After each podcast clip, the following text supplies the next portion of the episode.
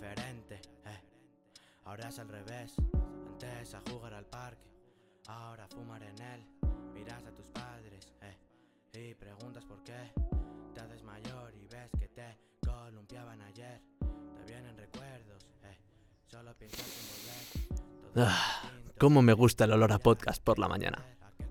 ¿Cómo estáis? Aquí Pablo al micrófono. Bienvenidos a un nuevo episodio de ¿Qué te espera? Si nos estás escuchando por primera vez, que sepas que el objetivo que tenemos en este podcast es intentar arrojar luz sobre una carrera universitaria, hablando de las asignaturas que cursarías, qué hacer con los máster y los diferentes puestos de trabajo a los que podrás acceder una vez termines el grado.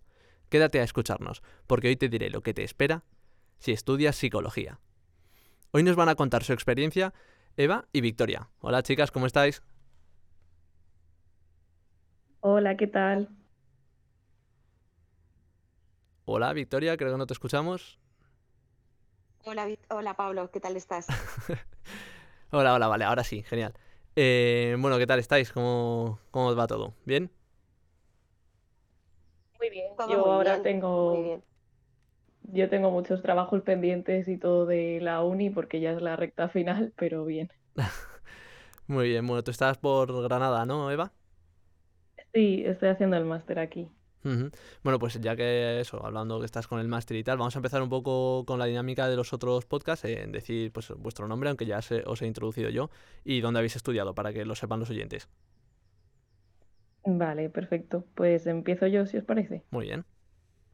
Vale, pues nada, pues yo soy Eva y he estudiado el grado de psicología en la Autónoma de Madrid. Y nada, ahora estoy haciendo el máster en psicología general sanitaria, que bueno, supongo que luego hablaremos más de esto, Sí. en la Universidad de Granada. Muy bien. ¿Tú, Victoria? Yo, eh, bueno, yo, hola, soy Victoria. Eh, yo estudié la carrera de psicología en la Universidad Francisco de Vitoria y luego he hecho eh, también, como dice Eva, el máster general sanitario y un máster adicional en terapia familiar sistémica en la Universidad Pontificia Comillas. Vale, muy bien. Pues ya que cada, uno- cada de los oyentes van a saber quién sois cada una cuando habléis, eh, pues ya vamos a empezar con la primera pregunta, que yo creo que es importante desde mi punto de vista, y seguro que en algún momento alguna lo matizaríais, mm, porque esta duda la debe tener mucha gente. Mm, O si no, a lo mejor yo diría cosas que no son o lo que sea. Entonces, ¿qué, os pregunto, ¿qué es lo que hace un psicólogo y cuál es la diferencia con un psiquiatra? O sea, personalmente creo que yo sé la respuesta, pero como no quiero quedar como un tonto, pues os dejo es- responder a vosotras, que sois las expertas, y si la cagáis vosotras, pues peor. Así que si quieres habla tú primero ahora, Victoria. La diferencia principal que hay entre un psiquiatra y un psicólogo es que, bueno, el psiquiatra es médico y el psicólogo no lo es. Es decir, para ser psiquiatra tienes que estudiar la carrera de medicina y para psicólogo, pues la carrera de psicología. Eh, la diferencia radical que hay es, eh, y que mucha gente se pregunta, es el tema de, ¿el psicólogo te puede dar medicación? No, el psicólogo no te puede dar medicación. El, psiquiatra es el único que puede prescribir como tal eh, algún tipo de medicación. Entonces, eso es lo que la, la diferencia fundamental.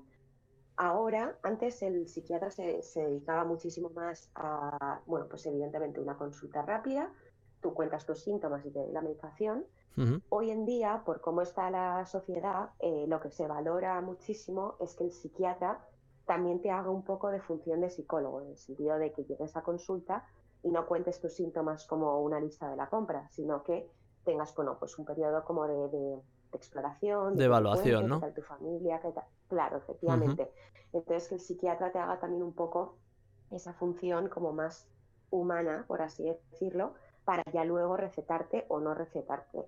Pero, pero bueno, digamos que el psicólogo busca más conocer a la persona como es y buscar otras alternativas a lo que es la, la, eh, prescripción médica, pero, pero el psiquiatra mm, por naturaleza está más destinado a, a ese tipo de, a recetar la medicación. ¿Tú estás de acuerdo con esto, Eva, o ves alguna diferencia más? O...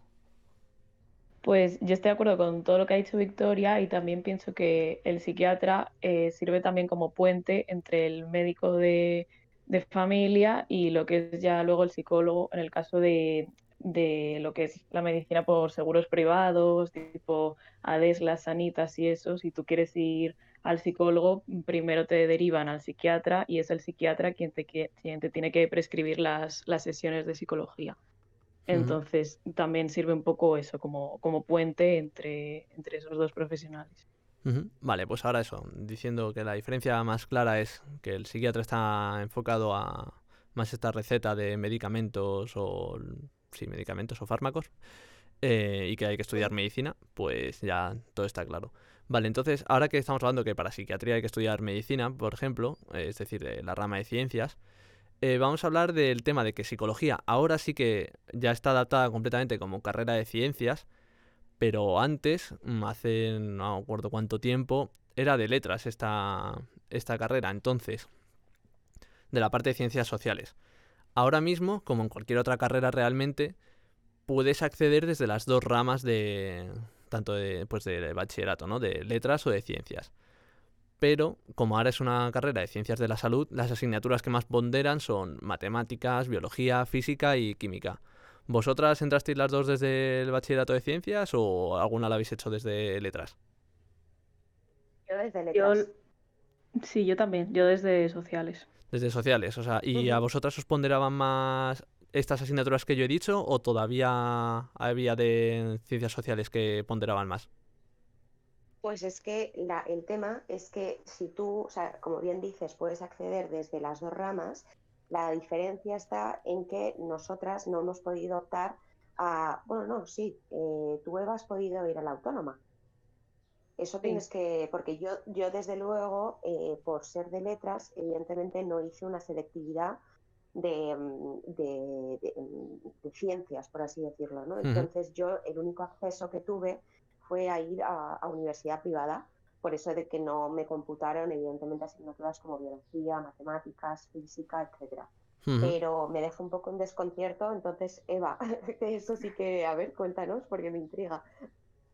Em, pues eso, yo hice el bachillerato de, de, sociales también y como no me ponderaba ninguna asignatura de sociales, eh, pues escogí hacer por mi cuenta la de ciencias de la tierra y el medio ambiente, la de CTMA, que ahora no está, creo y, como era así la asignatura más, como más sencilla de, ciencias, pues me la preparé por mi cuenta, que era posiblemente leerme el libro de vez en cuando, hacer exámenes que hubiera antiguos y tal. Y nada, me presenté a esa y también me presenté a las optativas de, sociales, por si acaso. Y como tenía también muy buena media en, en bachillerato, pues conseguí entrar en, psicología la autónoma, pero vamos, un poco por los pelos realmente, por, por esto de las optativas. Vale, vale, pues genial. O sea, pues me alegra mucho que hayáis entrado las dos desde letras, porque aquí hay un punto que quiero, del que quería hablar, que es que a lo mejor alguien que es de letras, eh, como en este caso vosotras, sí que buscas evitar esas asignaturas de ciencias una vez estás en la carrera, pues porque no te gusten los números o la biología o lo que sea. Y a lo mejor alguien de ciencias que se meta en, en esta psicología pensando que va a ser más de letras, porque a lo mejor, o sea, perdón, alguien de ciencias que se meta pensando que va a ser más de ciencias que de letras, eh, busca evitar esas asignaturas más de estudiar y de hincar codos. Entonces, aunque ahora vayamos a hablar de estas asignaturas pues más en detalle, mm, durante la carrera, por lo que he visto yo un poco, ahora me decís vosotras, te encuentras con asignaturas de los dos bandos, ¿no? Realmente. O sea, tienes tanto de biología como de estudiar en codos y algunas incluso de matemáticas, ¿verdad? Efectivamente, o sea, tienes eh, las asignaturas más biológicas son todas aquellas destinadas a pues, toda la parte anatómica, eh, anatomía,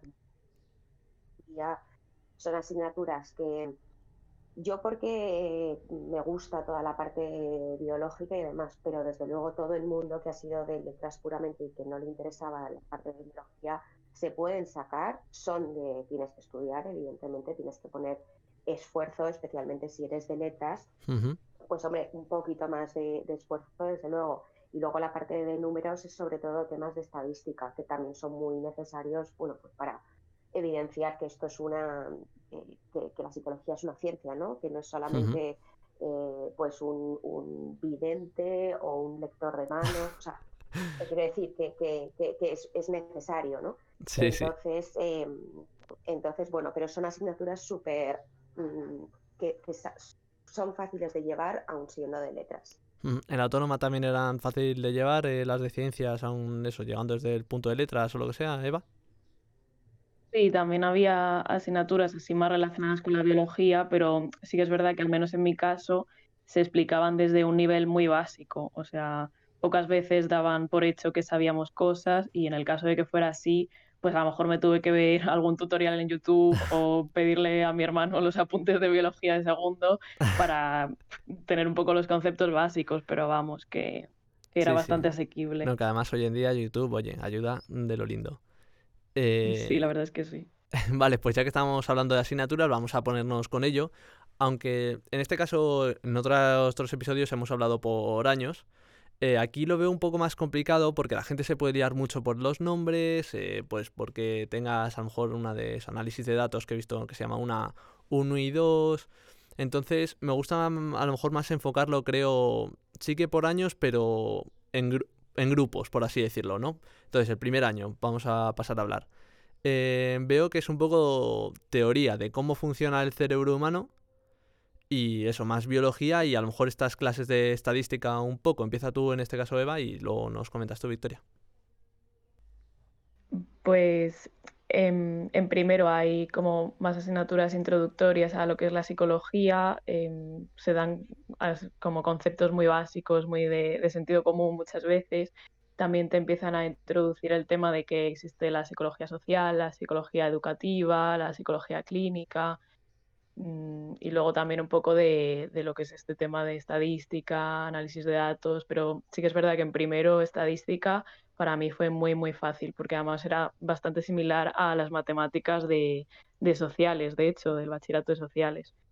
O sea que en este primer año, como he dicho, es más teoría de mm, funcionamiento del humano, eh, bueno, del cerebro humano, ¿no? El pensamiento social y estas cosas, más que hacia biología.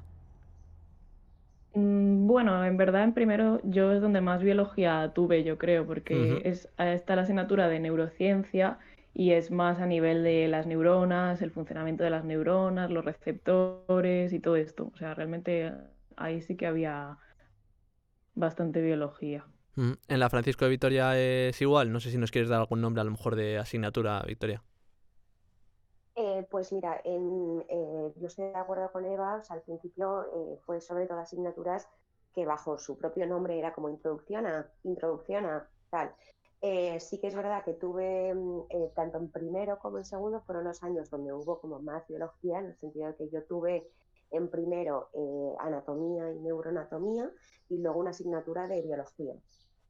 la parte de anatomía y neuroanatomía realmente era un temario que es el mismo que se da en, medicina. O sea, era, era una asignatura bastante tocha, ya te digo, fácil de llevar, pero que requería de su tiempo y de su esfuerzo. Y ya luego también en segundo es cuando das neurofisiología, es decir, en primero te sitúan un poco más en darte cuáles son las estructuras cerebrales o, o, la composición del cuerpo, por así decirlo, y luego en segundo pasas a entender cómo funciona. Es decir, la neurofisiología que es en, cómo interactúan, por así decirlo, estos distintos elementos anatómicos eh, y las funciones que, realizan, ¿no?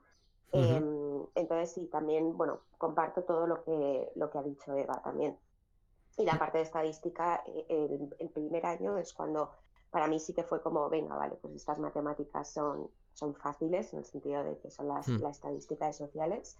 Ya luego no opiné lo mismo con el paso del tiempo, en el sentido de, también es verdad que yo soy bastante nefasta en matemáticas, pero, pero, pero sí que primero fue, fue unas matemáticas bastante fáciles. Mm, entonces, por lo que estás diciendo, entiendo un poco que primero y segundo van un poco de la mano, eso, primero con más introducción a todo, ya sea eh, pensamiento social, eh, pensamiento individual, eh, a biología de pues eso, mm, composición del cerebro de anatomía y tal.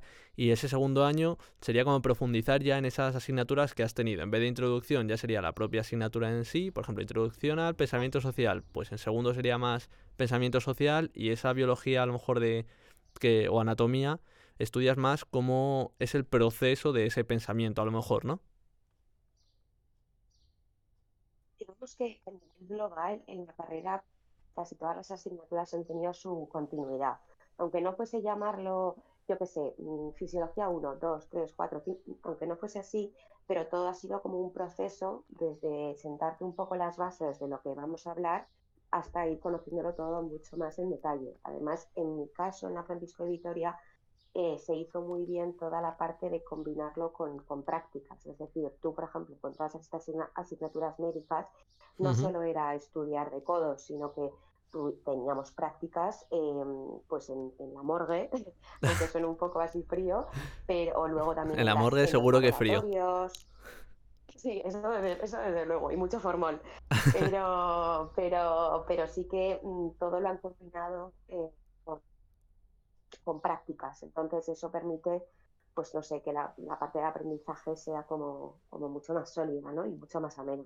En la autónoma es igual también eso, pues más tema biológico combinado con unas prácticas de laboratorio, por así decirlo. Sí, en lo que es en las asignaturas de neurociencia, sí que tuve prácticas en el laboratorio y, eran bastante interesantes, así con, con, cerebros, bueno, en verdad de, plástico, no de, de humanos. Ahí iba, iba a ir un poco a ese tema, o sea, ¿no habéis utilizado cerebros humanos o de cerdo o lo que sea, o también? No, yo no. O sea, hubo un día que trajeron un, un cerebro de, no sé si era de, de, una rata o algo así, pero vamos, que no pudimos tocar ni nada, era desde lejos. Tú has dicho que sí, ¿no? Sí, yo, yo, lo he tenido, yo lo he tenido en mis manos. Joder. Además, eh, además fue bastante, o sea, he tenido pues médula espinal, he tenido, eh, he tenido cerebro, y además fue muy interesante. Bueno, esto está siendo un poco eh, yo creo que igual este podcast la gente adelanta este, esta parte, pero tuve, tuve también la oportunidad de ver cómo era un tumor en el cerebro, ¿no? muy curioso. Y la verdad que fue, fue espectacular, vamos, a mí me, me encantó. Entiendo que hay gente que le cause más reticencia, hmm. pero, pero bueno, a mí desde luego que soy súper visual y que también me gusta, además de hablar de todas las cosas que hay, verlas, ¿no? Eh, que es la parte, mm, la parte sí que un, poquito el eh, morbo también, ¿no? Podría ser, podría ser. Pero prefiero no enfocarlo tanto como morbo, porque entonces digo, la que tengo que ir al psicólogo soy yo, pero, pero, pero sí que más de, de, decir, lo que estoy estudiando es real, ¿sabes? No se queda en una utopía. Vale, pues eso que hemos hablado de estos dos primeros años, mucho más rápido que en los otros podcasts, pero veo que, o sea, lo veo como más factible en este caso para que no haya tanto lío de, nombres y tal. Entonces esos dos primeros años, esos dos primeros años ya hemos dicho como son más o menos. Y ya en tercero y cuarto, digamos que empiezas a aprender esas técnicas a lo mejor de terapia y de diagnóstico, más al mundo de lo que sería una consulta psicológica. Sí, en mi caso, eh, bueno, también quería matizar para avisar un poco a los que nos escuchen, que al menos en mi caso y también con mucha gente que ha hablado de otras universidades, no sé, Victoria, qué pensará, pero segundo es un curso un poco aburrido, en el sentido de que se da mucho como procesos y tal, y esto como muy, muy teórico y cuesta ver un poco esa parte más, más aplicada. Y al menos todos mis compañeros de, de la carrera y tal coinciden en que segundo es el curso más más tedioso, por así decirlo. En la Paquito, bueno, la Paquito para los que no sepan es la Francisco de Vitoria, eh, también, también es así, segundo es más aburrido o, por igual. Yo la verdad que no te podría, es verdad que cursé segundo hace cuatro años, no te podría decir así como ese sentimiento de ser aburrido o no. Yo más que el curso de tacharlo de aburrido, sí que ha habido más asignaturas que han sido más tediosas. Para mí, sobre todo las de antropología, he tenido mucha antropología, temas de filosofía, y yo porque soy una persona que no que me cuesta entender eh, esas asignaturas y para mí se me hacen más pesadas. Pero no, no, te diría como segundo fue el curso horrible, sino más bien mm, pues que haya habido alguna asignatura, eh, tanto en segundo como en primero, tercero, cuarto, eh, que sí que haya dicho, uff, pues no voy con tantas ganas, ¿no? Pero por lo general, para mí ha sido una carrera fantástica. Muy bien, vale, pues volviendo a lo que os había dicho, eso, eh, empieza tú ahora, Eva. Eh, tercero y cuarto es eso, más aplicado al mundo de lo que sería a lo mejor una consulta psicológica con tema de técnicas de terapia y esos diagnósticos. Sí, a partir de tercero, que además ya empiezas con las asignaturas optativas, al menos en mi caso, pues es ya mucho más, mucho más aplicado y empiezas por ver la- lo que es la evaluación psicológica, que en, la autónoma hay dos, dos asignaturas de evaluación y ahí ya empiezas a ver pues toda la parte aplicada y ya en cuarto es cuando empiezas a ver intervención, ya técnicas o asignaturas optativas que te cojas. Entonces, sí, Todo a esto, partir de tercero y cuarto ya es más aplicado. Todo esto de la mano de unas prácticas o las prácticas son en cuarto y no en tercero todavía. Hay prácticas en todas las asignaturas, pero vamos, son prácticas de pues hacer trabajos relacionados o a lo mejor pasar ciertos test o aplicar cierta técnica entre los compañeros, mucho role-playing, pero lo que es las prácticas en un centro, esas son en cuarto. Ajá. En la Francisco Vitoria también es así, Vic. Sí, la Francisco Vitoria, eh, digamos que, por ejemplo, toda la parte, imagino que va también, pero todos los, eh, los profesores que hemos tenido, todos eran eh, psicólogos, entonces, bueno, salvo los de anatomía y tal, que, que eran médicos. Ujú. Que realmente toda la parte de, de intervención la, la empiezan a abordar o empiezan a darte pautas desde, desde el comienzo, ¿no?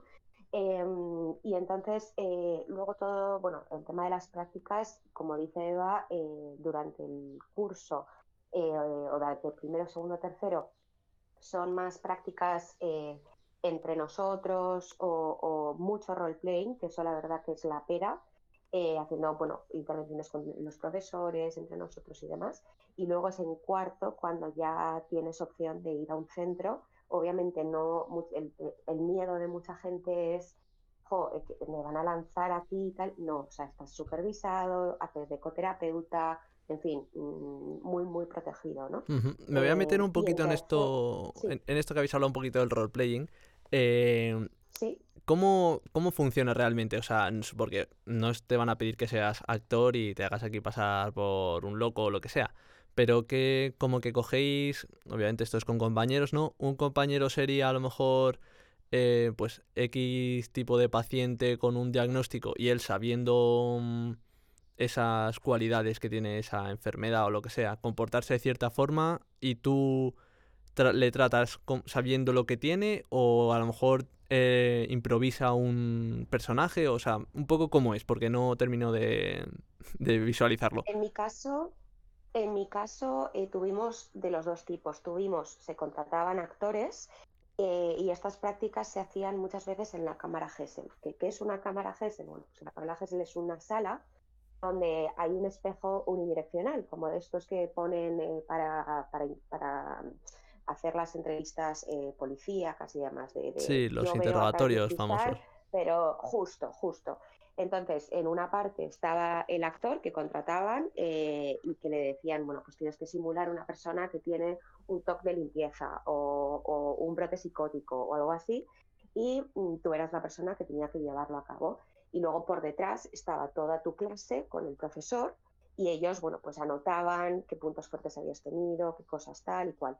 Conforme íbamos eh, avanzando, yo creo, que también éramos más conocedores de las distintas enfermedades y demás, eh, ahí sí que era, vamos, mm, yo he tenido experiencias mm, brutales de tener que Hmm. simular pues un, un, una, un ataque de ansiedad, eh, tal, y se hace como muy divertido también, ¿eh? aunque parezca como muy serio, pero muy No, divertido no, joder, tiene que ser ser... tú el, el actor. Sí, Sí, sí. sí, sí, sí. ¿Y en, también tenéis actores en la autónoma, Eva? ¿O como, como ha dicho ahora Victoria, de que simulabais entre vosotros? Sí, en la autónoma, la verdad, no había tanta tecnología, no había esta sala y todo esto era más, pues, entre nosotros y, y ya está. Y sí que es verdad que a veces era o improvisado o nos daban un guion y nos daban cierto tiempo para prepararlo y ya lo preparábamos con bastante tiempo. Es que dependía de la asignatura, a veces eran de cinco minutos así en un momento para escenificar una cosa y a veces era algo más elaborado de a lo mejor una hora o 40 minutos Alguna vez eh, lo tuvimos que grabar y luego presentarlo en clase, lo que es el vídeo, para ir analizando poco a poco cada comportamiento del terapeuta, del paciente. Y, y sí, te ibas turnando entre ser paciente y ser terapeuta, que la verdad está muy bien eso, porque no solo es importante saber hacerlo desde el punto de vista del terapeuta, sino también ponerte en el punto de vista del paciente para poder ver pues qué cosas necesitarías que te dijeran o te preguntaran o cómo deberían actuar. Entonces, la verdad es que son, son muy útiles. Sí que es verdad que llega un punto que, que te cansas un poco porque piensas, jolín, me he metido a, a esta carrera de, de ser actor o, o actriz o, o, estoy estudiando psicología, pero, pero luego es muy útil. Vale, y ahora, claro, viendo esto que te, te, tienes que poner en la piel de eso del paciente, también en, como médico y tal, vas aprendiendo muchas cosas de comportamiento y tal durante la carrera, que yo que soy un poco así, me obsesionaría a lo mejor un poco y pienso que psicoanalizaría casi a todo el mundo, o sea, incluso a los profesores. Llegaría el profesor y, ah, mira, se está tocando el dedo del anillo y no lo lleva puesto. Seguro que ha tenido una pelea con su mujer, no sé qué. ¿Esto os pasa a vosotras en la carrera o no? Bueno, es curioso porque mucha gente cuando mencionas el tema de que estudia psicología y tal, casi siempre el típico comentario es, ay, me estás psicoanalizando, seguro que me estás leyendo la Claro, mente, claro. tal, lo típico que dice todo el mundo. Pero por lo menos en mi caso, yo no sé, eh, Victoria en su universidad, yo no vi absolutamente nada de lenguaje corporal. O sea, eso siempre lo pasaban por alto, decían que no había evidencias de eso. Entonces, lo que es lenguaje corporal como tal, eh, nada. Sí que es verdad que a lo mejor a través de pues, cier- ciertos comentarios o la forma de actuar de una persona, pues puedes tener cierta idea de a lo mejor cómo es su personalidad o etcétera. Pero lo que es lenguaje corporal como tal, no. O sea, no realmente, os supongo cuando estás en clase a lo mejor sí que puedes tener ese chip un poco más activo de, de ir viendo, pues a lo mejor lo que dices tú, algún comentario o lo que sea, y lo piensas y puedes relacionarlo, pero una vez sales fuera de allí, como cualquier persona normal, eh, desactivas el chip de universidad y te pones con tus amigos o lo que sea. Bueno, depende de momentos. Si es una época en la que llevas así mucho tiempo pues dándole vueltas a, a estos análisis, evaluaciones y tal, pues sí que alguna vez me ha pasado de, de estar con alguien o incluso ver una peli o un programa de la tele de alguien así como con una personalidad muy extravagante y dices, Sí. esta persona seguro que tiene X trastorno o algo así. ¿A ti te pasa también, Victoria, o no? Eh, pues mira, yo es verdad que lo que dice Eva, no he tenido ninguna asignatura que se llame pues, análisis comportamental o análisis del lenguaje corporal, pero sí que hice un curso, porque es una cosa que tenía muy buena también la Francisco de Vitoria, de ofrecerte mil millones de distintos cursos, y sí que fue súper interesante porque estuvimos analizando, bueno, pues desde discursos de políticos hasta discursos de cómo influenciaba, por ejemplo, em, mm, Hitler a todos los nazis. De- es de- es decir, hay como muchísimos matices que tú muchas veces los pasas eh, automatizados y que son subconscientes. Es decir, por ejemplo, cuando tú estás delante de una persona, un chico, eh, a una chica, por ejemplo, y le gusta, el hecho de que tenga las pupilas dilatadas indica que está siendo, eh, vamos, que se ve atraído por la otra persona. Sí, Y sí. son cosas que no las regulas tú conscientemente, ¿no? Entonces, bueno, pues hay distintos matices que, que de repente a mí han servido como ayudarme a decir, venga, no me voy a enfadar con lo que me ha dicho verbalmente, sino que cómo está me indica otra cosa, pero nunca eh, cayendo en la obsesión y desde luego nunca cayendo en, vale, si, si me está diciendo una cosa, pero su pierna es la que está votando, me voy a ceñir solamente por la pierna. Vale, o ¿Sabes sea que la digo? gente, la gente puede estar tranquila, ¿no? Que sus amigos psicólogos no van a estar pendientes todo el rato. Sí, sí, sí, sí. De hecho, a mí, a mí me cansa a veces que dices, es que no, ¿por qué no puedo estar tomándome una cerveza tranquilamente contigo sin que vayas con, con, con la idea? Además, la palabra psicoanalizar me asesina. Digo, me estás, psico, me estás psicoanalizando, digo, pero, pero ¿eso qué es? O sea, ¿en qué consiste? Pero, pero sí, no, nuestro, nuestros amigos eh, y todos los que nos estén escuchando, tranquilos, que, que podéis estar tranquilitos. Mm, Y me parece curioso esto que habéis dicho las dos, de que no el lenguaje corporal realmente no lo veis en la carrera. O sea, es algo mm, rechazado por la comunidad de, de la psicología. O sea, como no hay evidencias, como has dicho tú, Eva, eh, está rechazado.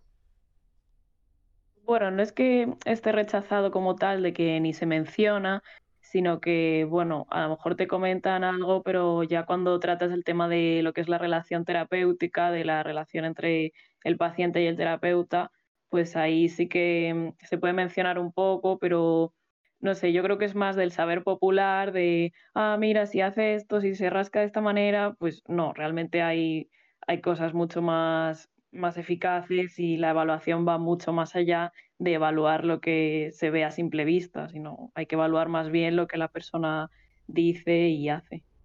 Ajá. Vale. Y... Mm, Eh, sí, dime. espera, que te, te interrumpo un momento. Ahora mismo hay muchísimo, muchísima controversia con toda la que se llaman las pseudoterapias, ¿no? Pues acupuntura, distintas terapias que no tienen solidez eh, o evidencia científica. Entonces, cada vez intentan cribar más y que solamente se estudie aquello que sí que tiene estudios respaldados eh, científicos y estadísticos, porque ahí la importancia de la estadística eh, para esto. Entonces yo creo que también por eso no... Y además que el, el- todo el tema de la- del, del comportamiento, o sea, de, de los gestos y demás, varía mucho entre culturas, ¿no? Ajá, Entonces es muy difícil darte una asignatura eh, simplemente para pues la cultura europea, ¿no? Porque esto en, en otro país puede indicar otra cosa. Sí, que la famosa peineta para aquí en España, en, en Reino Por Unido la hacen con los, con los dedos de la victoria o lo que digamos aquí en España. Pero vamos. Por ejemplo. Vale, y eh, para seguir un poquillo, ahora, aunque nos hemos desviado un poquillo del tema, pero bueno, volviendo un poco, eh, me ha parecido ver que en las optativas que tenéis en las dos universidades, bueno, y en alguna más, porque he mirado otras, eh, veo que también, también hay algunas que se acercan un poco al mundo farma- farmacéutico para poder ver un- si te llega alguien que ha estado en el psiquiatra que le han eh, recetado algo, tú poder evaluar qué efectos pueda tener esos fármacos, ¿no, Victoria? Sí, o sea, eso realmente no es que sea una optativa, tú toda la carrera está enfocada a poder aprender eh, todo el efecto, porque eso es algo que quería como matizar de por qué tanta biología, por qué tanto tal si no vas a poder recetar. Pues porque es imprescindible saber conocer todos los efectos que tienen los fármacos, porque por ejemplo, yo puedo recibir una persona que es muy tranquila, muy tal, muy cual, pero si no sé su historia y no sé que está tratada con antipsicóticos, igual puedo decir, esta persona pasa de todo y lo que está es bajo un efecto de sedación. Entonces, eh, no es una optativa, eh, sino que eh, se da por, to- o sea, durante toda la carrera. Las optativas sí que son más de pues, tener una especialidad más clínica, eh, donde ahí puede que se ahonde más en más cantidad de fármacos y demás, eh, social, educativa y laboral. Pero digamos que la presencia de los fármacos siempre, siempre está por lo que, por lo que te he comentado. No sé si en el caso de Eva es así. Sí, yo estoy de acuerdo con, contigo, Victoria, en el sentido de que todo lo que es los fármacos y más la biología más pura mm, se da de una manera muy, muy superficial y más que nada para, para saber tú de cara en el futuro como psicólogo si te viene una persona que a lo mejor pues tiene una alteración biológica y eso es lo que le está afectando psicológicamente, pues eso también es importante conocerlo en ese sentido pero en mi universidad había una optativa de psicofarmacología eh, y supongo que ahí adentraría más en esos temas, pero yo no la cogí porque se me quedaba muy grande todo el tema de, de los fármacos y eso Sí, un, no, un poco porque no había visto, había visto esos nombres, eh, pues por eso preguntaba un Mm. poquillo. Pero bueno, viendo que también se da en la biología, pues genial. Vale, pues ya que habéis dicho que en cuarto ya empiezas con esas prácticas, vamos a, pa- a pararnos a hablar de, de ellas porque creo que es muy importante en, en este mundo. Entonces, mi primera duda es, estas prácticas, eh, creo que lo has mencionado de hecho en algún momento, pero bueno, eh, yo vuelvo a preguntarlo. Eh, ¿Son prácticas en las que a lo mejor estás tomando apuntes mientras está haciendo una sesión otro psicólogo? ¿O haces tus sesiones bajo la supervisión de otra persona? ¿O cómo funciona? Eh, empieza tú ahora, Eva, y luego tu Victoria. Vale, eh, en el tema de las prácticas eh, hay muchísima variedad dependiendo del centro y de, de la suerte o no que tengas con ese centro, etcétera. Yo en mi caso hice las prácticas en un centro de, de neuropsicología porque a mí me, me llamaba mucho la atención todo el tema de, de la neuropsicología, a pesar de venir del bachillerato de ciencias sociales, que eso la verdad es que me chocó mucho de, jolín, yo vengo de sociales y ahora de pronto me interesa todo lo que tiene que ver con la biología. Y, y entonces por eso quise probar esas prácticas. Y ahí yo tuve, la verdad, muchísima suerte porque el tutor que me tocó en ese centro era, mm, estaba siempre dispuesto a ayudarnos en todo. Éramos más alumnas de prácticas, éramos como cinco alumnas o así. Y pues normalmente lo que hacíamos era estar ahí viendo las sesiones y escuchando y tomando nota. Y luego después de las sesiones pues lo comentábamos con el tutor, alguna duda que tuviéramos o lo que sea. Y ya cuando pasaron unas cuantas semanas y nos vimos sintiendo más cómodas y con más confianza, pues el tutor nos dejó llevar un paciente a cada una y entonces pues dirigíamos un poco las sesiones y ya nos poníamos nosotras como, como terapeutas principales, siempre con la supervisión del tutor que estaba siempre ahí y si en algún momento pues la cagábamos, intervenía, pero, pero estuvo muy bien, la verdad, porque fue, fue verlo muy de cerca y, poder ponernos ya en el papel de, ser psicólogas como tal. Vale, tú, Victoria, también era así, aunque en tu caso creo que has tenido algunas prácticas bastante interesantes o que le pueden a lo mejor llamar la atención más al oyente porque tú has estado en una prisión, ¿no? Si no me equivoco. Sí, o sea, eso al principio, mis primeras prácticas, en las de cuarto, fueron en el Hospital Quirón, eh, que eso también fue una cosa que me gustó mucho de la Francisco de Vitoria, que además de darte muchísimas opciones de prácticas, a mí, por ejemplo, no me encajaba ninguna y quería probar el ámbito más eh, médico, por así decirlo, ¿no? Y entonces abrí un convenio con el Hospital Quirón y estuve primero en neuropsicología, como, como ha podido estar Eva, y luego pasé al departamento de psiquiatría. Entonces estuve dando apoyo a, bueno, la psiquiatra, también trabajando con la, con la psicóloga, y luego una cosa que me encantó fue tuve posibilidad de no solo estar en terapia o consulta normal, sino hacer las interconsultas. Una interconsulta en, un hospital eh, son pacientes pues, que están ingresados en planta por X motivos y, igual demandan asistencia psicológica puntual, ¿no? Entonces pude ver a muchísima cantidad de, distintos diagnósticos en los que querían que yo fuese a hablar con ellos, pues yo que sé, media hora, 15 minutos, y además poder combinarlo con todo el aprendizaje de fármacos, que a mí eso también me encantaba. Entonces, digamos que esas fueron mis primeras prácticas. Luego las siguientes han, ido, pues, han sido muy variopintas. No sé si vas a querer hablar más de, del historial de prácticas después o quieres Sí, ah, coméntanos, coméntanos, suéltate.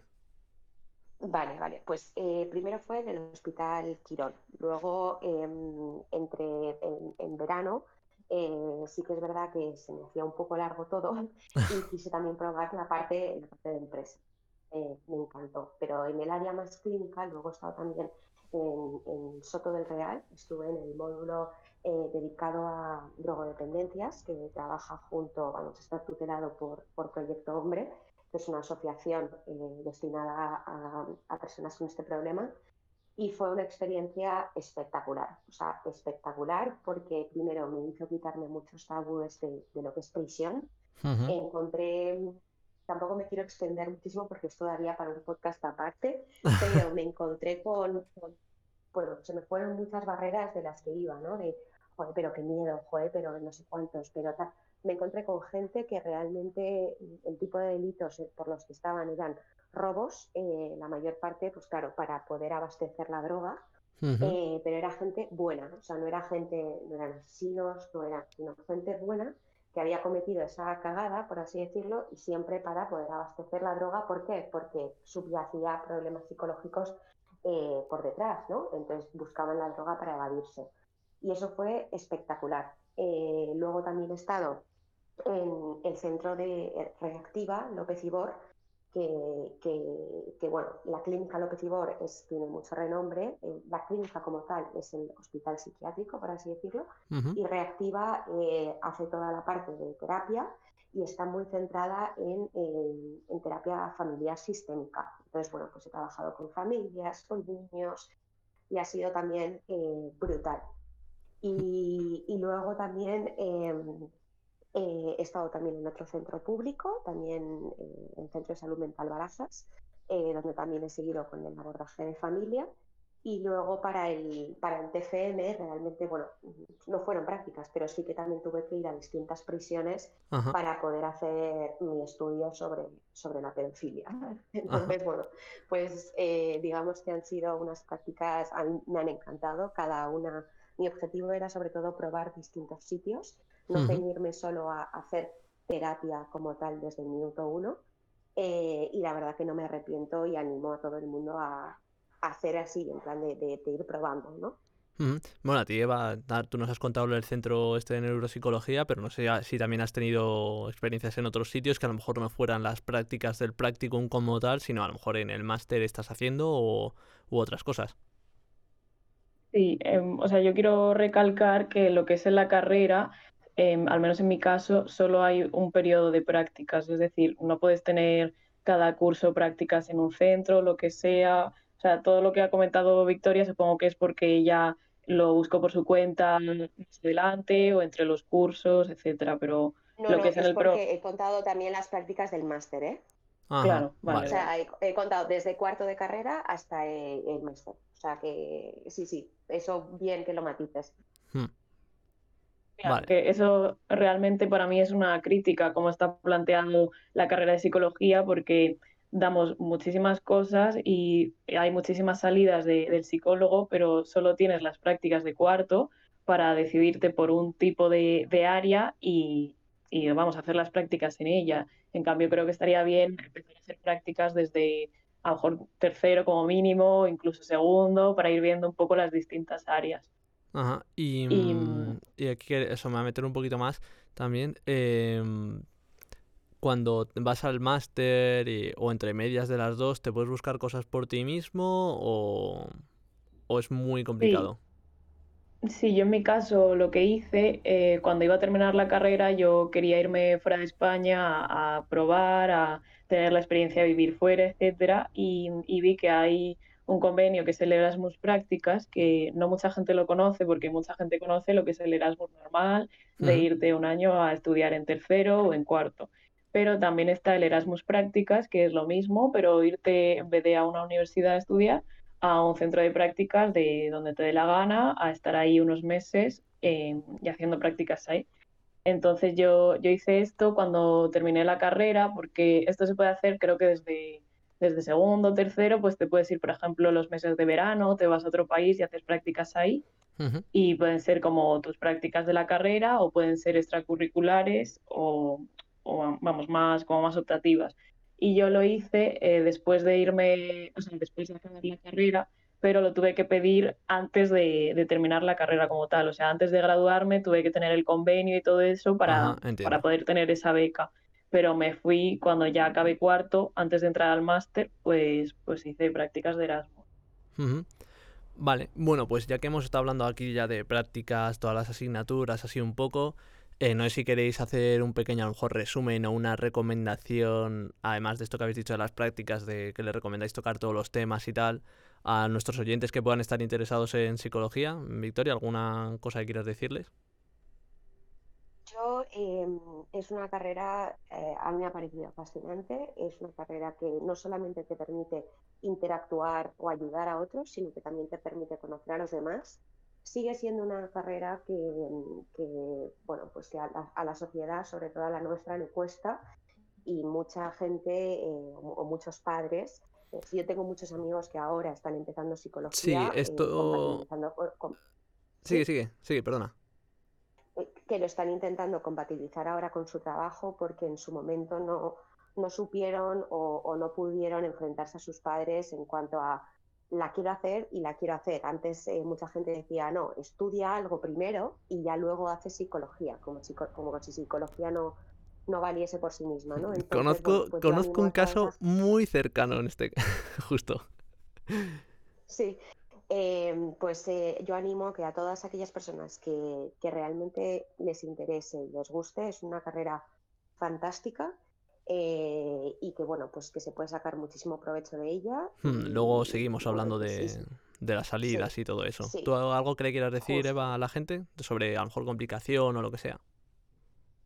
Sí, yo, yo estoy de acuerdo con Victoria que a mí la carrera me ha encantado, he aprendido muchísimo y, y la verdad es que es una carrera que merece mucho la pena en, en muchísimos sentidos, pero también animaría mucho a la gente a, desde el principio prácticamente que empiece la carrera, a intentar aprender más por su cuenta, sobre todo en el tema de voluntariados, de prácticas, que eso luego es muy, muy, muy importante, ya no solo por, por, por uno mismo de que aprenda más por su cuenta, sino que luego de cara a entrar a másters y eso es muy relevante que hayas tenido cierto tipo de experiencia, aunque sea pues eso por voluntariados o prácticas. Vale, genial. Bueno, pues vamos a hacer ahora un pequeño descanso. No voy a haceros como a lo mejor estaba haciendo estos dos últimos, eh, estos dos últimos podcasts, que, o que hacía una pregunta a los invitados eh, que no tuviese nada que ver con el tema, porque creo que en el mundo de la psicología hay cosas muy interesantes y que la gente está deseando oír y saber sobre ella, ¿vale?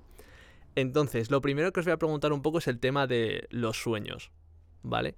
¿Cómo, es, ¿Cómo se trata esto en el mundo de la psicología? ¿De verdad tienen una evidencia que si este, pues que te dicen, si sueñas que se te caen los dientes es porque tienes ansiedad o cosas así? ¿De verdad existen el significado o simplemente son imágenes inconexas que hace la mente porque sí? Pues bueno, yo en mi caso en la carrera no hemos visto absolutamente nada de, sueños. Sí que es verdad que es una pregunta que, que, me suele hacer mucha gente de ¿y por qué sueño esto? ¿y por qué tal?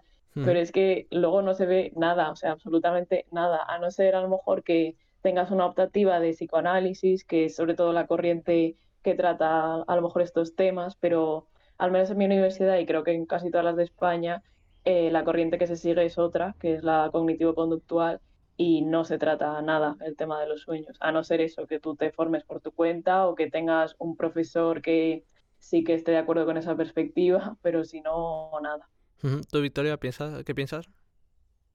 Eh, bueno, a mí hay dos cosas que sí que me gustaría como matizar, en el sentido de, sé que la autónoma, por ejemplo, solamente lo de psicoanálisis que has dicho que es una optativa, eh, en, la, en, mi caso damos todas las corrientes por igual, es decir, no te sesgan como desde un principio de tienes que seguir esta corriente, ¿no? ¿Cuántas corrientes hay? Sí, es verdad que Uf, muchas. Muchas, vale. Pues ya está. Ni nos metemos entonces. Seguimos.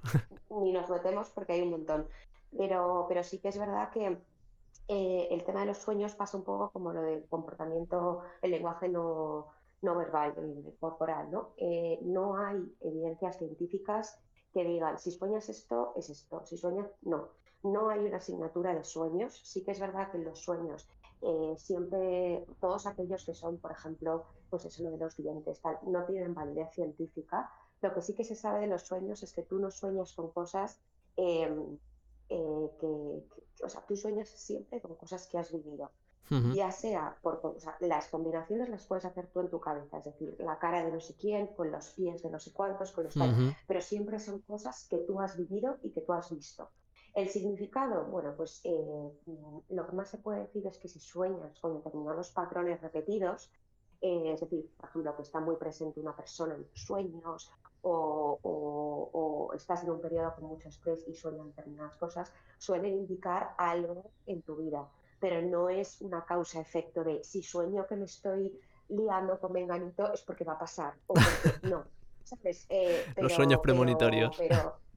Claro, no, son sueños que digas, Buah, mis sueños me indican cómo va a proceder mi vida, no, sino que siempre hay como algún tipo de patrón subyacente que te hace plantearte algunas cosas, pero, pero no es causa-efecto. Vale, pues siguiendo un poco con ahora en sueños también puede ir aparte, voy a preguntaros también un poco por, eh, por miedos y fobias, pesadillas también entraría en este caso todos esos miedos y esas fobias que existen, pues eso, la tripofobia, que es este miedo a los, a, los, agujeros geométricos o algo así, o cualquier fobia a los payasos, lo que sea. Todos estos miedos o estas fobias tienen siempre un... Eh, me sale en inglés, bueno, un background y una razón por el cual tengas ese miedo o esa fobia, o pueden ser mm, innatas. Eva, si quieres contestar tú ahora, que ha hablado antes Victoria. Pues, a ver, eh, todo depende de, bueno, en psicología todo depende de, la persona, de su historia de vida, etcétera. Entonces, todas las fobias, pues cada una tiene su causa dependiendo de, la persona. Sí que es verdad que luego lo que es el tratamiento, desde la perspectiva que siguen en mi universidad, que es la cognitivo-conductual, casi todas mm, siguen el mismo procedimiento para, para tratarlas y las mismas técnicas.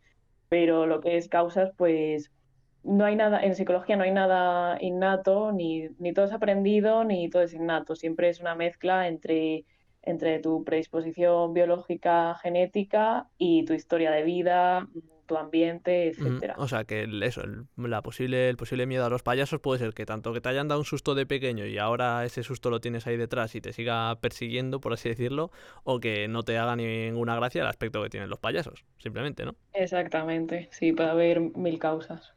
Es así también, vamos, como dais todas las corrientes, no sé si lo veis así también en la Francisco de Victoria.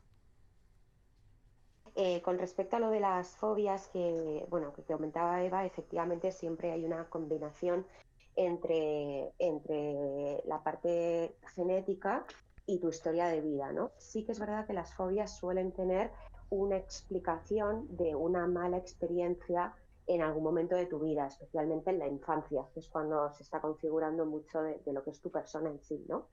Em, entonces suelen tener un correlato, eh, bueno, pues de, tener una explicación. No obstante, por ejemplo, lo de la tripofobia, también hay, se está como banalizando mucho el, concepto de fobia con, grime. O sea, eh, la tripofobia realmente es una grima a ver figuras geométricas idénticas juntas, ¿sabes? Entonces hay, hay otras cosas igual, pues eh, los aspectos, los tal, que son, que son más de me da entera, me da grima y no es tanto una fobia per se, ¿no? Pero, pero sí que es verdad que, que, mm, suele haber una explicación detrás de una fobia. Vale. Y pues voy a cambiar ahora, terminando con el descanso, eh, voy a cambiar un poco de tercio voy a irme a un personaje con el que seguro que estáis familiarizadas. Eh, no sé si hablará de ello en la carrera, ya me, parecía, me parecería bastante curioso, que es el personaje de Harley Quinn, ¿vale? No sé si sabéis eh, la historia del personaje. Este, bueno, los, que, los oyentes que no las conozcáis, es una famosa villana del mundo de Batman, de los cómics de DC, que, bueno, es la novia del Joker, que es el archienemigo de Batman.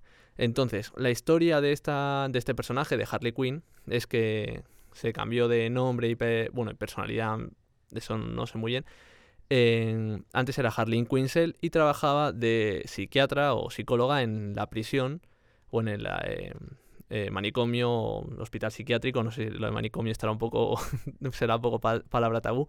Pero bueno, esta chica, Harley Quinn, era psicóloga o psiquiatra en la prisión donde estaba el Joker. Y lo que pasa es se enamoró de él por lo que, pues por cómo él hablaba, eh, lo que le contaba y todas esas cosas. Y al final, pues acaba siguiéndole y siendo su novia y haciendo lo que él le pide. Y acaban teniendo una relación muy tóxica. Este tema de mm, la relación médico-paciente, supongo que serán muy estrictos, obviamente, cada vez que lo comenten. Pero es algo peligroso de verdad que puede ser que te sientas atraído hacia un paciente por esa privacidad que comparte contigo. Mm, bueno, yo en mi caso no conocía la historia de, la Harley Quinn, no tenía ni idea. Vale. Y mm, el tema de la relación entre el terapeuta y el paciente sí que se trata muy a menudo, ya no solo el, que pueda existir sentimientos entre ambos o, eso, como una afinidad, sino, bueno, pues que hay, es muy, muy, muy importante la relación que mantengas con el paciente a nivel de, pues, mostrar empatía, mostrar, pues eso, cierto acercamiento en el sentido de que para que el paciente se abra contigo y se sienta cómodo, etcétera.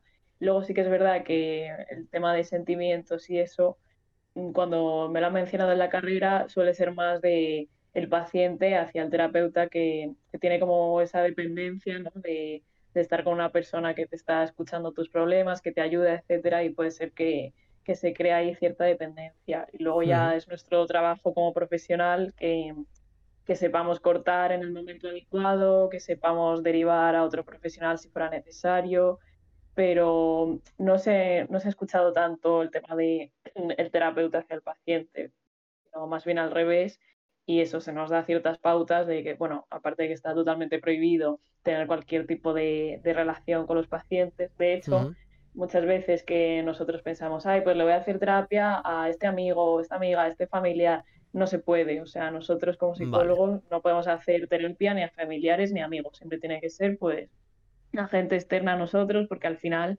no seríamos del todo objetivos con ellos. Si hay una relación detrás, el trabajo no estaría tan bien hecho porque, pues eso, ya entran en juego la relación que tengas tú con esa persona. Eh, tú no sé si conocías la historia, Victoria, pero esto cómo lo tratáis en la, en la carrera. Bueno, yo tampoco conocía la historia, me ha parecido muy interesante. Eh, sí que abordamos muchísimo los conceptos de transferencia y, y, contratransferencia. ¿no? La transferencia es cuando el paciente siente mm, afinidad excesiva por el terapeuta y la contratransferencia es que en el sentido contrario, ¿no? por parte del terapeuta hacia el paciente. Esto pasa, eh, realmente es necesaria cierta transferencia para que funcione una terapia, es decir, se necesita un vínculo Entonces, eh, cierta transferencia es necesaria. ¿Qué pasa? Que luego, si, si, la persona se vuelve excesivamente dependiente, si te verbaliza, por ejemplo, a mí me pasó en la Quirón de tener un paciente que, bueno, me ha pasado en algunas ocasiones de tener algún paciente que me evidencia, eh, bueno, pues si cuando acabe la consulta podríamos tomarnos algo, si no sé qué, si, me, si le doy el número, eh, y eso eh, hay, hay, que derivarlo, hay que derivarlo a otro profesional, es decir, establecer las bases de, oye, esto no, no, es que no va a funcionar así porque esto mismo está obstaculizando la terapia y prefiero que te atienda otro profesional. Em, pasar pasa no es un peligro, no es, no es malo, es natural. Es decir, si tú empiezas a ver una persona que está deficitaria en algunas cosas que alguien le está prestando apoyo, que le, que le ayuda, que tal, pues es natural que ciertos sentimientos puedan aflorar, ¿no? Pero de cara a que no interrumpa el proceso terapéutico o no se vea afectado por esa subjetividad, es necesario derivar al paciente. Al igual que si tú estás sintiendo algo por el paciente, lo, eh, lo, profesional, lo que tienes que lo ético, es decir, mira, prefiero que te atienda mi compañero. Vale. Genial. Bueno, pues ya este descanso eh, vamos a seguir hablando de todo el mundo de, del máster, el mundo laboral y todo eso. Entonces, ya hemos hablado antes de las prácticas, que como realmente lo que habéis contado, no tienes un periodo muy extenso para probar todos los campos y tal, pero sí que realmente vives la experiencia del día a día a lo mejor de un psicólogo. Entonces, eh, dándome una respuesta escueta, eh, yo entiendo que sales bastante preparado al mundo laboral, ¿no? Mm, yo pienso que solo con la carrera no, realmente. O sea, porque en la carrera tienes de prácticas a lo mejor como tres o cuatro meses, depende. Y, y, es eso, es solo en un área en concreto. En mi caso de neuropsicología, que por ejemplo la neuropsicología es que no tiene nada que ver con la clínica normal. Entonces yo pienso que por eso es muy importante formarte tú por tu cuenta de otros cursos, másters y experiencia de lo que sea, de voluntariado, de prácticas, etcétera, porque si no sí que es verdad que te quedas un poco cojo. ¿Tú, Vic, piensas, piensas igual? ¿Que, que, que no sales del todo preparado? Yo creo que eso también depende mucho de la universidad en la que estés. En mi caso mm, salimos muy preparados porque luego lo he podido verlo con, la, con el máster general sanitario que ha sido un poco eh, repetir mucho de lo que ya se sabía. Eh, el único tema por el que diría no salimos suficientemente preparados es por lo que comenta Eva, de si tuviésemos más prácticas durante la carrera, el máster para mí sería innecesario. O sea, vale. Eh, no, no, no, no serviría. Vale, entonces perfecto. Y pues ya estáis hablando muchísimo del máster. Eh, yo ya había oído en algún sitio que en esta carrera lo, es más importante casi lo que viene después una vez terminas, es decir, ese máster y formarte y todo eso, que la carrera en sí. ¿Estáis de acuerdo las dos con esto, por lo que estáis diciendo? Sí, o sea, sí que es verdad que lo que ha dicho Victoria, que en el máster se repiten muchísimas cosas de la carrera y en ese sentido, a nivel de lo que es todo teórico y conceptos y fundamentos y tal, con la carrera aprendes prácticamente todo. Y luego ya el máster pues te dan alguna puntada específica de, profundizar en algo más, pero realmente los conceptos generales y básicos y los que realmente vas a necesitar sí que se abordan en la carrera, sobre todo en los últimos cursos y en las optativas. Victoria, ¿comentas algo o, subrayas y firmas lo que dice? No, para mí lo más importante no es el máster, es la carrera. Lo que destaco del máster son las prácticas. Vale. Que las prácticas sí que son mucho más en profundidad, tuya con tus propios pacientes, etcétera. Entonces, digamos que sería, para mí el combo perfecto sería la carrera y mm, varias prácticas que también sean como del calibre y del nivel de, las del máster. Vale, entonces estáis haciendo las dos, eh, bueno, Victoria, tú ya lo hiciste, eh, tú le estás haciendo a Eva ahora el máster. Eh, supongo que con ese máster, creo que habéis dicho el nombre antes, creo que habéis dicho habilitante de la, medicina o no sé exactamente el nombre de cómo era. Psicología General Sanitaria. Vale. Em, ¿Y no existe a lo mejor una, un examen tipo MIR para ejercer? ¿O, o puedes ejercer con este máster o cómo es? Victoria, empieza tú, que antes ha empezado Eva. Vale, eh, pues mira, la diferencia, sí, hay un examen, eh, digamos que para ejercer no te vale hacer un, o sea, tú hagas la carrera y si quieres ejercer con tus propios pacientes hay dos opciones, el PIR, que es el equivalente al MIR, pero de psicología, o el máster general sanitario. La diferencia radica en que con el PIR puedes acceder tanto al sistema público como el privado, mientras que con el máster solamente puedes trabajar en el ámbito privado. Em, vale. Mucha gente tiene dudas de si acabo la carrera y me hago un máster en psicología educativa, ¿puedo tener pacientes? No. Eso es un máster que te sirve a ti de formación adicional, pero para siempre, para tener tus propios pacientes o tu consulta o lo que sea, o bien el general sanitario o bien el PIR. Vale. ¿Y, qué os iba a decir? Vale, y entonces esto contesta tú, Eva. Eh, si tú, según sales de la carrera, quieres ponerte a ejercer o a trabajar, realmente donde podrías recaer es a lo mejor en estos departamentos de recursos humanos de las empresas, aunque ahora vamos a hablar de ello.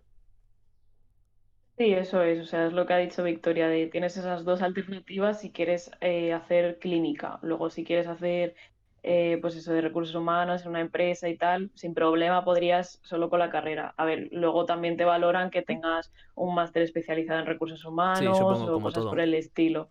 Claro. Y lo que es en, en colegios, educativa y eso también creo que con la carrera solo con eso es suficiente. Bueno, creo que a lo mejor de pedagoga, creo que sí que quizás tienes que sacarte el máster de, profesorado o algo de eso. Pero lo que es importante tener en mente es que si te gusta el ámbito de la clínica, es que solo tienes esas dos alternativas, o el PIR o el máster. Y creo que esto es algo que, no se hace, mm, bueno, que no se dice muy abiertamente desde el principio de la carrera y, debería hacerse porque al final si quieres una, si quieres ser psicóloga clínica, eh, tienes que tener muy muy buena nota en la, carrera para poder luego optar al máster este que estamos hablando, porque es un máster que quiere hacer todo el mundo y, y la criba la verdad es que el filtro está muy alto y valora mucho eso, la nota media, el que tengas experiencia de cierto tipo, eso para entrar en la pública. Luego en la privada, pues obviamente no, no hay tanto filtro. Pero sí es importante. Bueno, pues para eso está, hacemos este podcast, para estas cosas que no se saben tan tanto, ¿no? Pues que la gente esté informada. Vale, pues vamos a hablar ya de las salidas laborales, eh, que bueno, ya hemos hablado que eso quiere, puedes tener tu propia consulta personal, puedes trabajar en la consulta a lo mejor de otra persona o empresa esto que hemos hablado de recursos humanos. ¿Hay alguna, alguna otra salida laboral, más que por puesto, sino por tipo? ¿Hay alguna más que no haya mencionado? Em, a ver, realmente eh, la figura del psicólogo, llámese, vamos, con distintos nombres, puede estar presente en muchísimos tipos de trabajo. Las salidas más importantes son en el ámbito social, en el ámbito educativo, laboral y clínico. Em, entonces, mm, yo creo que no te has dejado ninguna, ninguna en el tintero. O sea, no sé, Eva, ¿qué opina? Y luego también puedes dedicarte a lo que es la investigación, que para eso pues tendrías que sacarte el doctorado, etcétera, y, eso también es una salida que, puede ser interesante. Eh, luego también está el psicólogo del deporte o, bueno, de, no mm. sé, hacer, por ejemplo, psicotécnicos para exámenes de oposiciones o de conducir, etcétera. Y bueno, son salidas que no se comentan tanto, pero que también están ahí. Vale, y bueno, y esto por aclararlo, porque igual hay mucha gente que eh, le suena el nombre, pero no sabe lo que es. Recursos humanos realmente es la persona de la empresa que interactúa con el empleado, ¿no? Que tiene, pues a lo mejor esos psicólogos o no, que saben más cómo, cómo tratar con alguien. ¿Verdad? Sí, eh, yo aquí, no sé si Eva ha tenido prácticas en... ¿Has probado el mundo de la empresa? Sí, tuve unas prácticas eh, de Erasmus un poco de recursos humanos, pero vaya que, no, que luego no fueron prácticas muy profesionales, por así decirlo. Así que tú tienes más ideas, seguro. Vale, pues eh, sí, yo es lo que comentaba antes de que en verano he estado dos años trabajando en una empresa en recursos humanos y luego ahora estoy trabajando en consultoría de recursos humanos. El papel de, digamos que en recursos humanos no siempre tiene que haber psicólogos, pero el psicólogo aporta muchísimo a, ese departamento, ¿no? Es el departamento que efectivamente media entre los empleados y los cargos más altos y se encarga, bueno, pues desde tareas más feas, como puede ser la parte de los despidos, hasta otras tareas que son increíbles y que hacen que el clima que se respire en la empresa sea, sea positivo, ¿no? Entonces, em, es una manera indirecta de tratar con personas y centrarte en las personas sin necesariamente tener tu consulta eh, y abordar los problemas personales de cada uno, ¿no? Vale, genial. Pues ahora voy a ir un poquito con preguntas más cortas a lo mejor. Y lo primero que os voy a preguntar, ya que estamos hablando de mundo laboral y tal, el secreto profesional. ¿Qué es realmente? Porque yo supongo que mm, si tú hablas con alguien y le cuentas, uy, pues tuve un caso de no sé qué, no sé cuántos. ¿Eso realmente tú lo puedes hacer? Eh, ¿Contar un caso sin dar nombres? ¿O siempre firmas un contrato de confidencialidad, no puedes contar nada del caso ni nada? ¿Cómo funciona esto del secreto profesional? Eh, eh, no sé si quieres que empiece yo. Sí, sí, dale, sí, es que no se ha dado paso, perdona. Vale. Vale, vale, pues em, el secreto profesional, eh, bueno, es algo que, es innato en la profesión.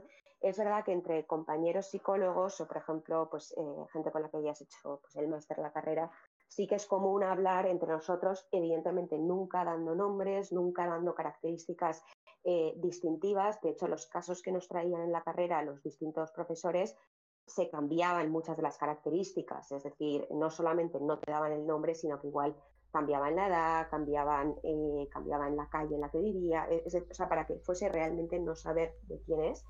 Eh, no es ético eh, tú, por ejemplo, en una comida de un viernes con amigos, estar diciendo, oh, pues he tenido un paciente que no sé qué. No, porque ellos no van a entender el tema y no van a saber interpretarlo correctamente. Yo con amigas sí que puedo decir, oye, me ha entrado un paciente tal, ¿tú qué harías? o qué tal, pero, pero definitivamente no puedes bajo ningún concepto desvelar los datos, salvo que haya una orden judicial de por medio. Vale, a ese tema. es decir, sí. A ese tema iba en plan la orden de, eh, oye, esta persona está suponiendo una amenaza para sí misma o para los demás, no sé qué, necesitamos que te demos los datos porque está interactuando por medio de este nickname de no sé cuánto, ¿sabes? O sea, si hay así las únicas dos profesiones que tienen secreto confidencial, pase lo que pase, es decir, ni por orden judicial lo pueden romper ni nada, es el sacerdocio y eh, la abogacía, los abogados. Es decir, ni los sacerdotes ni los abogados jamás eh, pueden romper ese secreto, pero el psicólogo solo si, es, eh, si hay una orden judicial. Ajá. Vale. Guay. Y quería preguntar también de, este tema, contesta tú Eva, ya que ha estado hablando ahora Victoria. ¿Esto se firma una vez te colegias o ya cuando te colegias se, da por hecho que esto lo vas a hacer así o, cómo es? Sí, bueno, Victoria lo ha explicado todo bastante bien y luego para dejarlo esto por escrito sí que se hace con cada paciente, se hace lo que se llama un consentimiento informado que es que tú le explicas brevemente, pues eso, que, que, todo lo que ocurra en sesión, que se queda en sesión, que no vas a desvelar ninguna información, a no ser lo que ha dicho Victoria, que, sea por petición judicial. Y bueno, explicas un poco más o menos lo que se va a llevar a cabo, que tiene que haber cierto compromiso por parte del paciente, etcétera. Y entonces esto se entrega al principio del tratamiento a cada paciente y lo tiene que leer, firmar, y ya no solo haciendo terapia, sino cada vez que le pases un, instrumento de evaluación a alguien o para investigaciones, por ejemplo, porque en la universidad se hacen muchas investigaciones, o para TFGs, TFMs, también tienes que pasar consentimientos informados a todo el mundo. O sea, todo tiene que quedar siempre registrado. Vale, genial. Vale, ya que estamos hablando también de consultas ahora, que es más donde está este punto del secreto profesional, eh, a la hora de ejercer, ya tengas una consulta o lo que sea, ¿es necesario tener un lugar para tratar a la gente? ¿Puedes tratarla en, tu casa o incluso a domicilio? En plan, un poco telepsico, ¿no? En plan, hola, buenos días, eh, quería pedir cita con el psicólogo. Sí, ¿quieren aprovechar nuestras ofertas de dos por uno en familiares?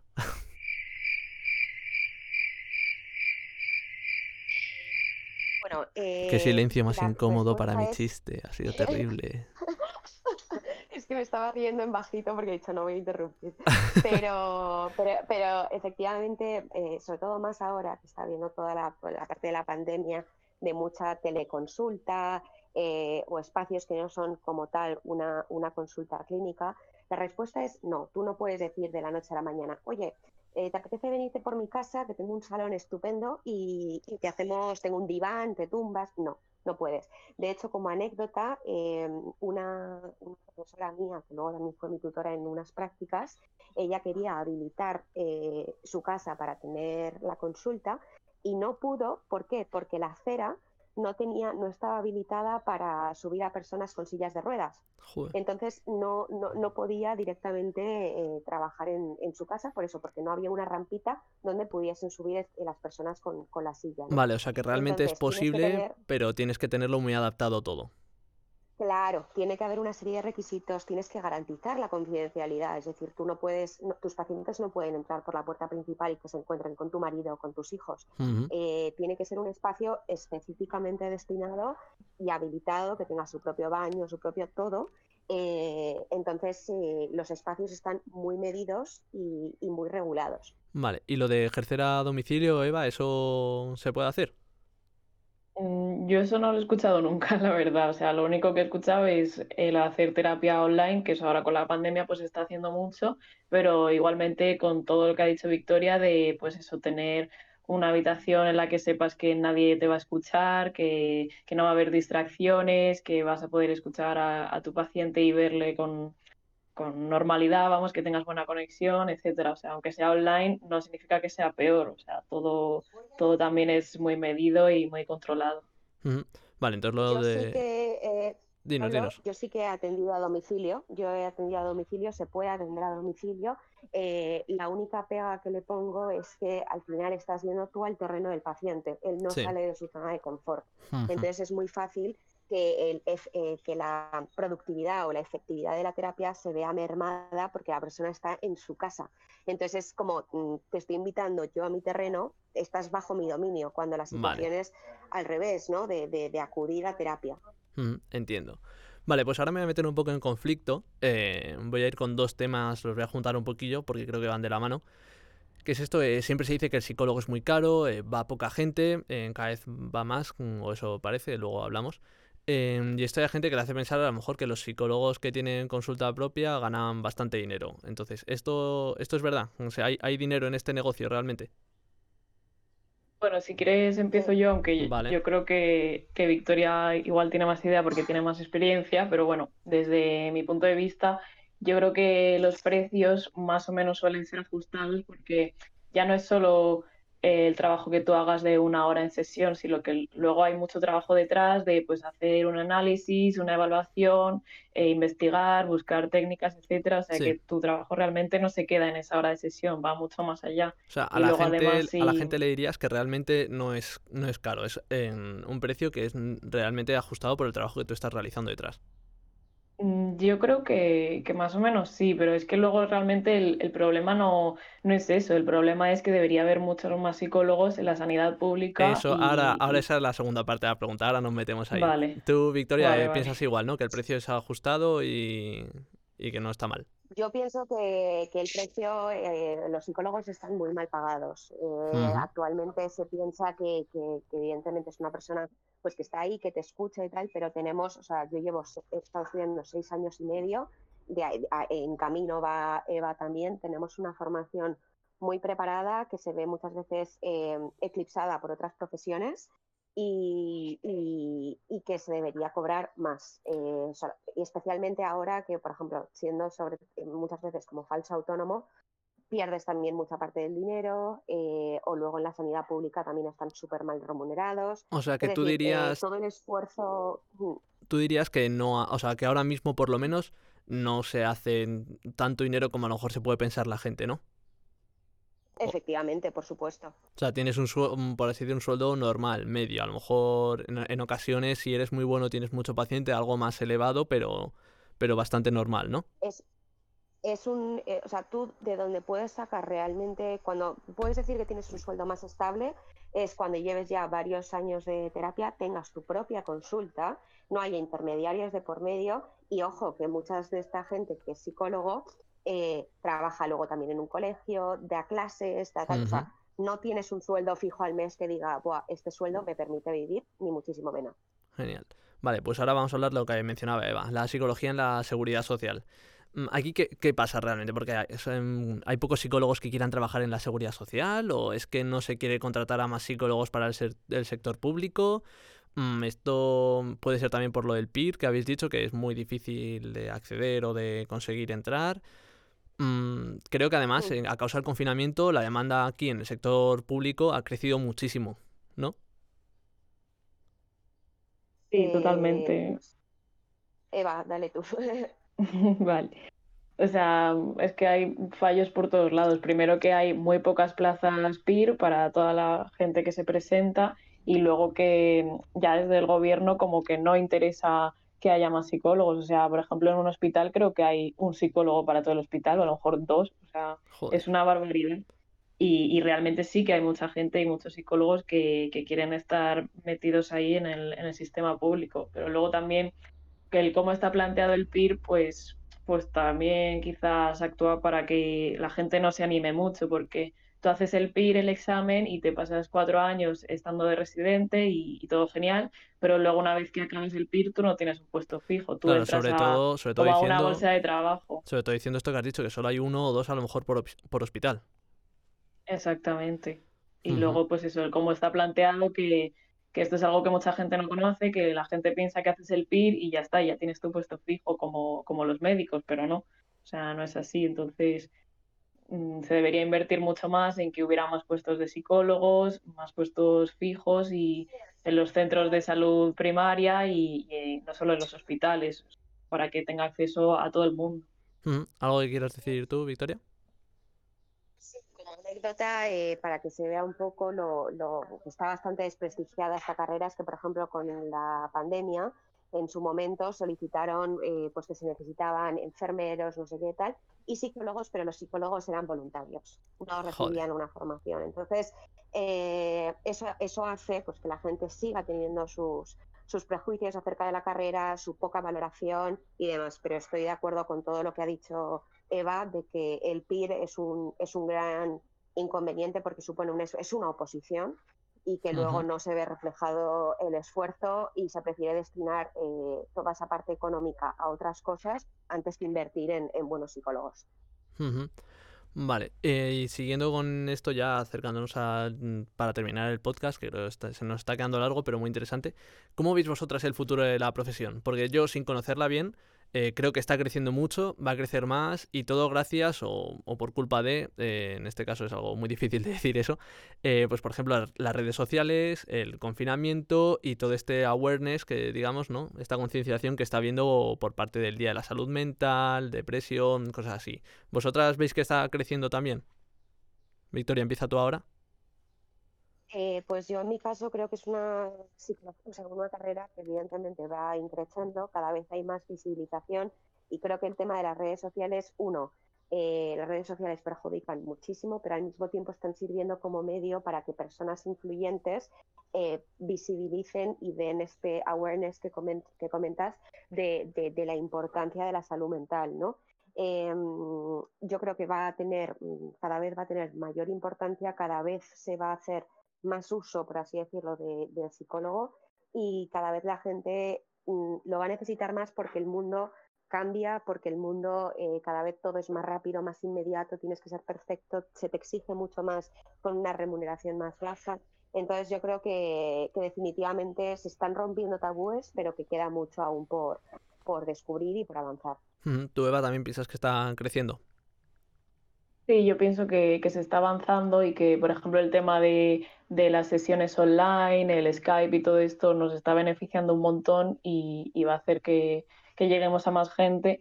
Pero sí, aún queda muchísimo, muchísimo que avanzar, sobre todo entre la sociedad, que todavía sigue siendo un tema tabú, que todavía a la gente le cuesta decir que va al psicólogo, que quiere empezar a ir, que buscan antes otras alternativas o ir al médico. Entonces, falta todavía cambiar mucho de eso y de que se reconozca como una ciencia y no como, pues, pues eso, cuatro tonterías que te dicen, hmm. sino que es una ciencia de verdad. Sí, no, yo para mí es una ciencia de verdad. Yo sí que es verdad esto que decís. Yo solo fui una vez al psicólogo de pequeño, una sesión por acompañar a por acompañar a mi hermano, que sí que iba pues porque tenía ciertas manías de pequeño que, que, que, le querían quitar mis padres. Y yo desde ese entonces, esto es cierto que supongo psicología infantil será muy distinto, yo fui un poco escéptico, pero luego ya digo, no he ido, pero creo que es muy útil y que necesite ir, que vaya sin ningún problema. Entonces, em, para ir acercándonos ya a las preguntas de los oyentes, eh, quiero terminar preguntando que a quién recomendaríais la carrera o a quién no. O sea, ¿decís que es realmente algo vocacional? ¿Alguien que tenga curiosidad por el mundo de la mente y todo eso? ¿O y a lo mejor gente que sea muy aprensiva o muy empática, mm, ¿le diríais que no se metiera mejor a esto o cómo? ¿A quién le diríais realmente que se metiese? Empieza tú, Eva, que antes ha hablado Victoria primero. Vale. Mm, yo creo que también depende de, cómo quieras enfocar el hecho de estudiar psicología, porque sí que es verdad que cuando se habla de psicología, pues todo el mundo piensa eso en un psicólogo, en su consulta, etcétera, pero realmente pues hay que hacer ver que psicología va mucho más allá de eso, que, que puedes estar también en una empresa, que puedes también estar analizando datos o investigando o en un colegio, o sea que todo depende de luego el área en el que te quieras especializar. En el caso de que sea clínica, pues sí que es verdad que, necesitas pues eso, que te guste estar en contacto con, la gente, el escuchar, el que te sea fácil empatizar, aunque bueno, todo esto también se aprende luego en la práctica y vas mejorando y vas pues eso, aprendiendo cosas que, necesites para tu día a día. Entonces, bueno, pues depende del área en el que te quieras especializar. ¿Tú, Victoria, qué piensas? Yo estoy de acuerdo con lo que dice Eva, o sea, creo que depende mucho del área en el que quieras acabar, pero definitivamente diría que es para personas que sean realmente capaces de ponerse en el lugar del otro, tengan vocación por la otra persona y que muchas veces, aunque esto se hace a nivel inconsciente y que mucha gente dice, ¿no? Estudia psicología para tratarte a ti mismo. Realmente eh, piensa en el foco de, la carrera, ¿no? Eh, una persona que realmente estudia psicología exclusivamente para, mm, tratarse o, resolver sus problemas y que luego quiere ejercer, cuidado también, porque, porque tienes que tener muy claro que, que, que, el paciente va a ir por delante, por delante de ti y, mm, y, luego que también tienes que tener las cosas muy claras. Tienes que bueno, pues ser una persona bastante estable y, y, y, luego también ser capaz de, que esto también es difícil, de, de no llevarte a casa de, saber establecer barreras, es decir, que no, no, te, no, sufras eh, por, por, tu paciente, porque eso ya volveríamos a hablar del tema de la transferencia, ¿no? De que lo que te cuenten los pacientes tengas la frialdad para poder separarlo de tu vida y que no te interceda. Muy bien. Bueno, y ya para dejar de, de robaros tiempo, que yo, llevamos casi hora y media, vamos rápido con las preguntas de los oyentes. Eh, bueno, que mm, oyentes nos lo podéis mandar las preguntas a arroba que te espera accediendo a nuestras historias destacadas, que ahí tenéis todos los episodios y ya haremos un episodio de dudas o volver a contactar con quien sea y a lo mejor la respondo yo. Y si preferís, en vez de al correo, podéis mandarla en, perdón, en vez de al Instagram eh, arroba que te espera, como ya he dicho, podéis mandarlas al correo en que te espera podcast arroba gmail.com. Entonces, tenemos en dos, tres preguntas, depende cómo vayamos de tiempo, hago todas o no. La primera de todas, ¿Los psicólogos van al psicólogo, Victoria? En mi caso particular. No, en plan, te pregunto a ti para que empieces, ¿eh? además. Sí, sí, sí. O sea, yo, yo, yo llevo yendo a terapia eh, muchos años por distintos eh, factores. Eh, es algo que es súper necesario. O sea, yo la gente eh, que estudia psicología y que no ha tenido experiencia, oye, igual aquí la estoy cagando por Eva, ¿vale? Pero considero que, que, es muy necesario que un psicólogo tiene que haber tenido experiencia de cómo funciona el tratamiento psicológico. Esa es mi recomendación y a mí me ha ayudado muchísimo para enfrentarme a mi carrera, a maneras de proceder, ver cómo funcionan otros terapeutas. O sea que yo para mí es un sí en toda regla. Eva. Sí, yo estoy totalmente de acuerdo. Yo también he ido a la terapia alguna vez y, y como dice Victoria, o sea, lo considero muy necesario, o sea, que si no lo necesitas, pues no, pero creo que, que, te aporta muchísimo a nivel personal para tratar tus problemas y a nivel profesional, pues eso, de ver, ver en consulta qué cosas se hacen, qué cosas como paciente pues te vienen bien o no. Entonces creo que te da muchísima más información que lo que te dicen en la carrera y, sí, sin duda podemos ir al psicólogo perfectamente, igual que un médico puede ir al médico. Sí, vale, genial. Vale, y siguiendo esto del psicólogo, eh, de las sesiones y tal, la famosa pregunta de la que se hace siempre bromas, tanto en series, películas o en el día a día, el ¿cómo te sientes así? Preguntarlo continuamente, una y otra vez. ¿Esto se hace de verdad? Empieza tú, Eva, que antes ha empezado Victoria.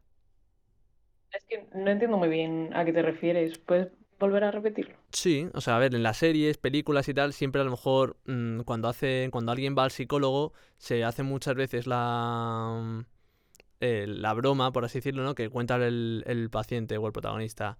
Eh, bueno, pues el otro día eh, me puso los cuernos mi novia y no sé qué hacer. ¿Y cómo te sientes cuando te puso los cuernos tu novia? Y dice, pues, pues mal, no sé qué. ¿Y cómo te sientes así y tal? Repetir mucho, ¿eso es algo común o es algo que es una tontería que se han inventado las series? No se sabe muy bien por qué. Bueno, mm, o sea, sí que, sí que se hace, a lo mejor no tan evidente como puede salir en una serie, pero claro que se hace no solo el cómo te sientes, sino pues analizar todo de cómo te sientes, qué piensas, eh, cómo te comportas ante X situación.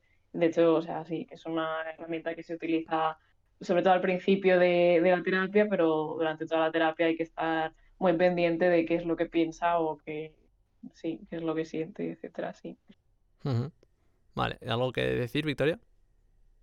Sí, eso es una técnica, eso se llama reflejo y al final tú no quieres adoctrinar a una persona para que piense como tú, sino que muchas veces la persona lo que necesita es soltar lo que, lo que está pensando para que alguien se lo rebote y que él mismo introduzca el cambio, ¿no? O sea, en ningún caso tú vas a eh, darle pautas eh, o, o decirle al paciente cómo debe actuar, sino que muchas veces simplemente con, con respondiendo el cómo te sientes, el paciente puede decir, pues es que nunca había abordado esto de cómo me afecta a mí.